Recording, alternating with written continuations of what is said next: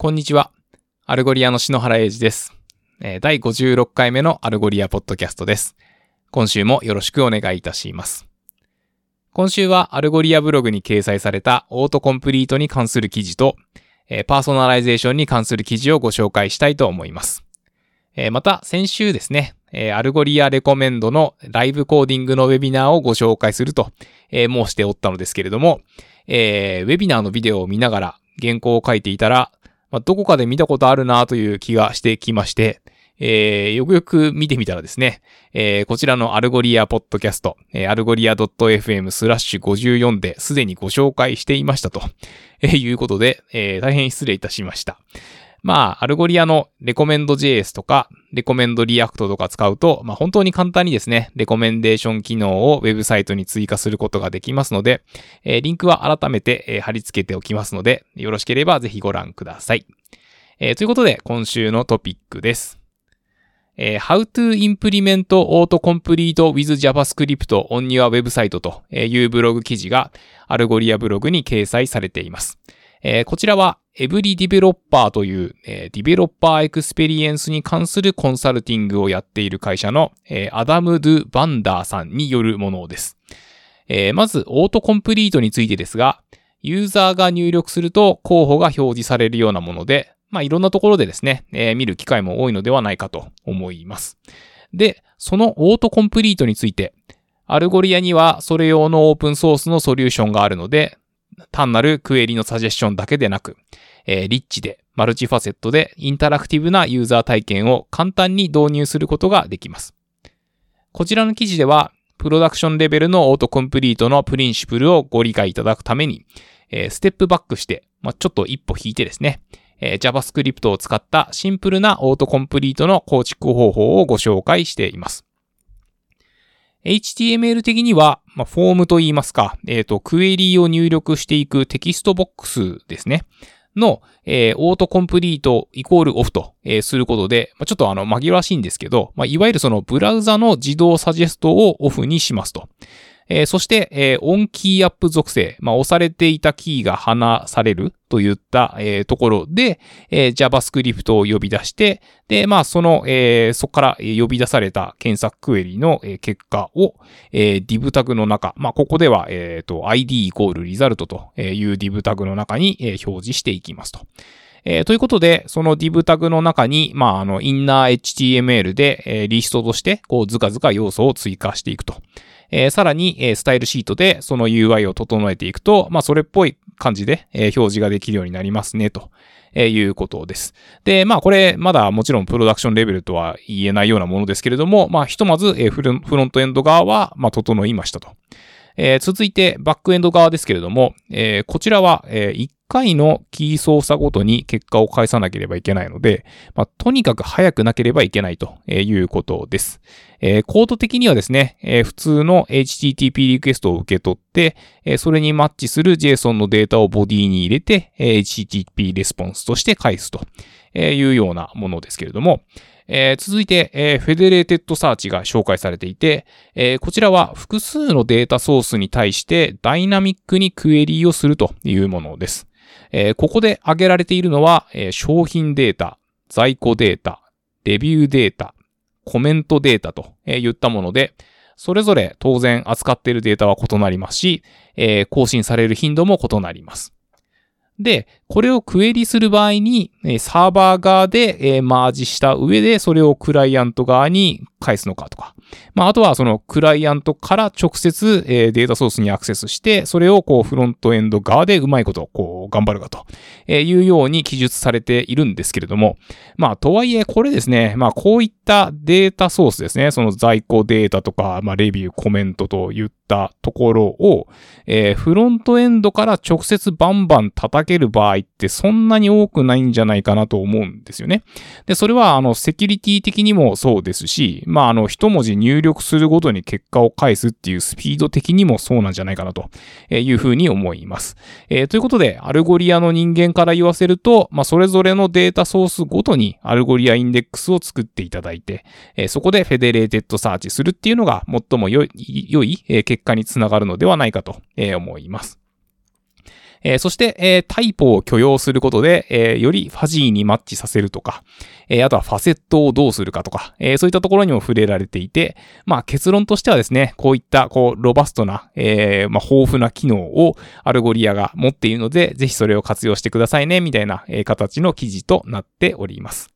まあ、なんというかですね、えー、 Algolia がフロントエンドとサーバーサイドでどんなことをやってるのかというところを、まあ、紐解く取っかかりみたいなところとして、まあ、こちらの記事は良いのかもしれないなというふうに思います。えー、続いて二つ目の記事の、えー、Best Practices for E-Commerce Personalization です。えー、お客様一人一人に直接といった、えー、パーソナライゼーションは、競合がひしめく市場を勝ち抜いていくための鍵となりますと。えー、ということで、こちらの記事は e コマースにおけるパーソナライズのベストプラクティスを紹介した、まあ、ショーケースといいますか、事例集といいますか、で、えー、オンラインビジネスでどのようにお買い物客からロイヤルティを、まあ、向上させているかというところをご覧くださいと言った感じです。えー、まず最初にですね、えー、検索結果と、えー、カテゴリーページにおけるパーソナライズのベストプラクティスということで、え検索ページとカテゴリーページの両方で統一されたパーソナライズの実現をして、より全体的に統一感のあるユーザージャーニーを実現しましょうと。えー、こちらのポッドキャストでもよく取り上げさせていただいている、えー、 Gymshark という、まあ、えー、スポーツファッションアパレルがございますけれども、えー、そちらではですね、ユーザーの行動イベントと、えファセットの値を組み合わせて、ユーザープロファイルを構築することで、それぞれのお買い物客が自分の好みに適合するアイテムが確実に目に入るようにしています。具体的には検索結果に表示された商品に対するクリック、フィルタリングの際のファセット、えー、カートに入れるボタンのクリックといったイベントが含まれています。パーソナライズされた検索結果は、えー、クエリとのマッチングに基づいて、 Algolia のサーバーから返され、えー、色とか、えー、フィット感とか、え、ユーザーのプロファイルに基づいて、え、一部のアイテムがブーストされるようになります。え、ユーザーごとのパーソナライズ戦略のロジックは、えー、例えば、えー、ヨガの紫の女性用のアイテムを購入したとしたら、えー、次の訪問時にはそのような商品を積極的に表示していくと言ったようなものになります。えー、こちらを実現する流れとしてですね、えー、3つのステップが、えー、紹介されていて、え、1つ目は、ユーザーの行動データを Algolia に送る。え、こちらは、 Algolia の Insights API っていうのがあるんですけれども、まあ、そちらを使って送信する感じになりますが、え、こちらのポッドキャストのですね、49回目のエピソードで詳しくご紹介しておりますので、よろしければそちらも、え、お聞きいただければと思います。えー、続いて二つ目、えー、パーソナライズ戦略の策定ということで、えー、 Algolia のダッシュボード上で、え、各イベント及び、え、ファセットの、まあ、重み付けをすることができます。え、そして、まあ、それをもとに、こう、シミュレートを行って、まあ、こちらもそのダッシュボード上で行うことができるんですけれども、え、まあ、パーソナライズ戦略が、まあ、その、どのように効いてくるかといったところを、こう、テストすることができます。えー、そして3つ目ですね、えー、パーソナライゼーションをプロダクションに適用ということで、えー、こうクエリーを投げる際にですね、えー、enable personalization という、まあ、そのパラメータがあるんですけれども、それをこう true にして、えー、まあ、パラメータに追加して送ってあげると。で、まあ、あと、あの、パーソナライズするのであれば、そこにそのユーザートークンも一緒に送ってあげるといいのかなというようなことで、まあ、そちらの、えっと、3つのステップが紹介されています。えー、そしてですね、えー、ジムシャークの成功指標としては、えー、検索コンバージョンレートが6.2%から平均10%に、検索から最終的に注文まで行ったものが、えー、もともと10%未満だったのが、えー、 Algolia 導入後は2020年のブラックフライデーに向けて30%以上向上したと。えー、検索か、検索したユーザーからの売り上げは400%イヤーオンイヤーということで、まあ素晴らしい結果が出ているということでございます。えー、続いて、えー、ラグジュアリーファッションマーケットプレイスの The RealReal の検索結果ページのパーソナライズです。えー、 one size fits all。まあなんかこう、一個ポンって入れて、まあそれが全部こうやってくれるみたいな。まあそういうこうパーソナライゼーションっていうのは得てしてあんまりうまくいかないもので、えー、それは、えー、ビジネスが異なれば、えー、戦略も変わってくるからで、えー、まあパーソナライゼーションを導入する場合は、まあ以下の3つの指標に基づいて、えー、戦略を構成する必要がありますと。じゃあまあその3つの指標っていうのは何かっていうと、えー、1つ目は、えー、どのイベントを対象にするか、えー、そして他と比べてどの程度の重要度として扱うか、えー、二つ目が、どのファセットを対象にするか、えー、そして他と比べてどの程度の重要度として扱うか。えー、三つ目が、えー、パーソナライゼーション全体、まあ、そのものをですね、まあ、そのどの程度のインパクトにするかと、えー、言ったところが挙げられていて、で、まあ、こちらを踏まえて、えー、ザ・リアル・リアルのような、こう、様々な、こう、ブランドやですね、商品のタイプを扱うような、えー、まあ、高級品の、えー、ユーザーコードっていうのは、えー、まあ、ジムシャークみたいにですね、その単一ブランドのスポーツアパレルに特化したものっていうのとは、まあ、ちょっと異なってきますよね、ということが言えると思います。えー、ということで、えー、ザ・リアル・リアルはですね、えー、ファセットのクリック、えー、商品の閲覧、カートに入れるボタン、そして、えー、注文完了といったイベントをもとに、えー、パーソナライゼーションを組み立てることにしています。えー、そして、えー、パーソナライズされた、えー、検索結果は、えー、デザイン、色、性別、指輪のサイズなど、えユーザーのプロファイルに基づいて、え一部のアイテムがブーストされるようになっています。えそして、えオンラインメガネ屋さんの iBuy ダイレクト。まあ、こちらも、あの、このポッドキャストでよく出てくる、え会社様ですけれども、えまあ、こちらは、例えば、えユーザーが女性用メガネのカテゴリーページを閲覧すると、えフレームのスタイル、形状、素材といった、えー、ユーザーの好みに基づいて検索結果がブーストされます。えー、そして、これはどういうことかというと、えー、アルゴリアのパーソナライゼーションには、えー、まあ、パーソナライズできる情報の種類に制限がないということで、まあ、こうメガネみたいにですね、様々なパーツとか形状から成り立っているものにぴったりですということで、えー、 EyeBuyDirect では検索からのレベニューが4%以上向上して、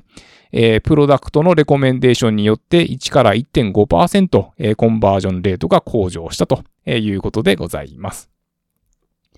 えー、次に、えー、オネストブリューという、えー、ビールをオンライン販売している、えー、ビジネスにおいて、えー、アルゴリアの AB テストを使って、えー、パーソナライゼーションありなしをこう比較してみましたと。えー、オネストブリューでは、えー、価格、ビールのスタイル、量などをもとに、まあ、ユーザーの好みに合わせたパーソナライゼーションを実際のトラフィックでリスクを低く始めるために、えー、AB テストをしてからといったアプローチを取ったとのことでございます。えー、続いて、えー、 additional なパーソナライズ体験ということで、えー、メルカリ US の、えー、 saved search と、えー、 notification について記載がされています。えー、これはですね、えー、検索しても、えー、アイテムが見つからなかったときに、えー、次回以降、まあ、そのクエリを使ってサクッともう一回探すことができたりとか、えー、あとは、えー、検索クエリにマッチしたアイテムが、まあ、今ないんだけど、まあ、それがこう出品されると、まあ、それがユーザーに通知されると。えー、まあ、そういったことができるというものです。えー、こういった、えー、検索クエリの保存とか、えー、クエリにマッチするアイテムが追加された際のユーザーへの通知っていうのは、え例えば、え不動産物件サイトとか、えオンラインのマーケットプレイスっていったところにすごい有効で、えまあ、その常に変化するようなですね、えコンテンツを把握するのに、まあ、役に立ちますと、えいうことです。えー、そして、えー、ビデドレッシングや、えー、ディポップという、まあ、えー、ユーザーの、えー、好みの設定を登録することができる、えっ、と、ウェブサイトでは、えー、まあ、パーソナライズされたフィルターを、えー、実現しているということで、えー、具体的には、えー、ビデドレッシングでは、えー、ブランド、カテゴリー、サイズといったものを登録しておくことができて、えー、さらに、えー、希望の商品を見つけたものの、まあ、何らかの形で、まあ、今それを、えー、購入することができないと言った場合は、え、ウィッシュリストにそれが追加されるような誘導になるんですけれども、まあ、さらにそのデータを使って、え、パーソナライズを行っているということでございます。え、また、えー、ディポップでもですね、え、好みのスタイル、ブランド、サイズを、え登録することができて、えこれを使って容易にパーソナライズすることができます。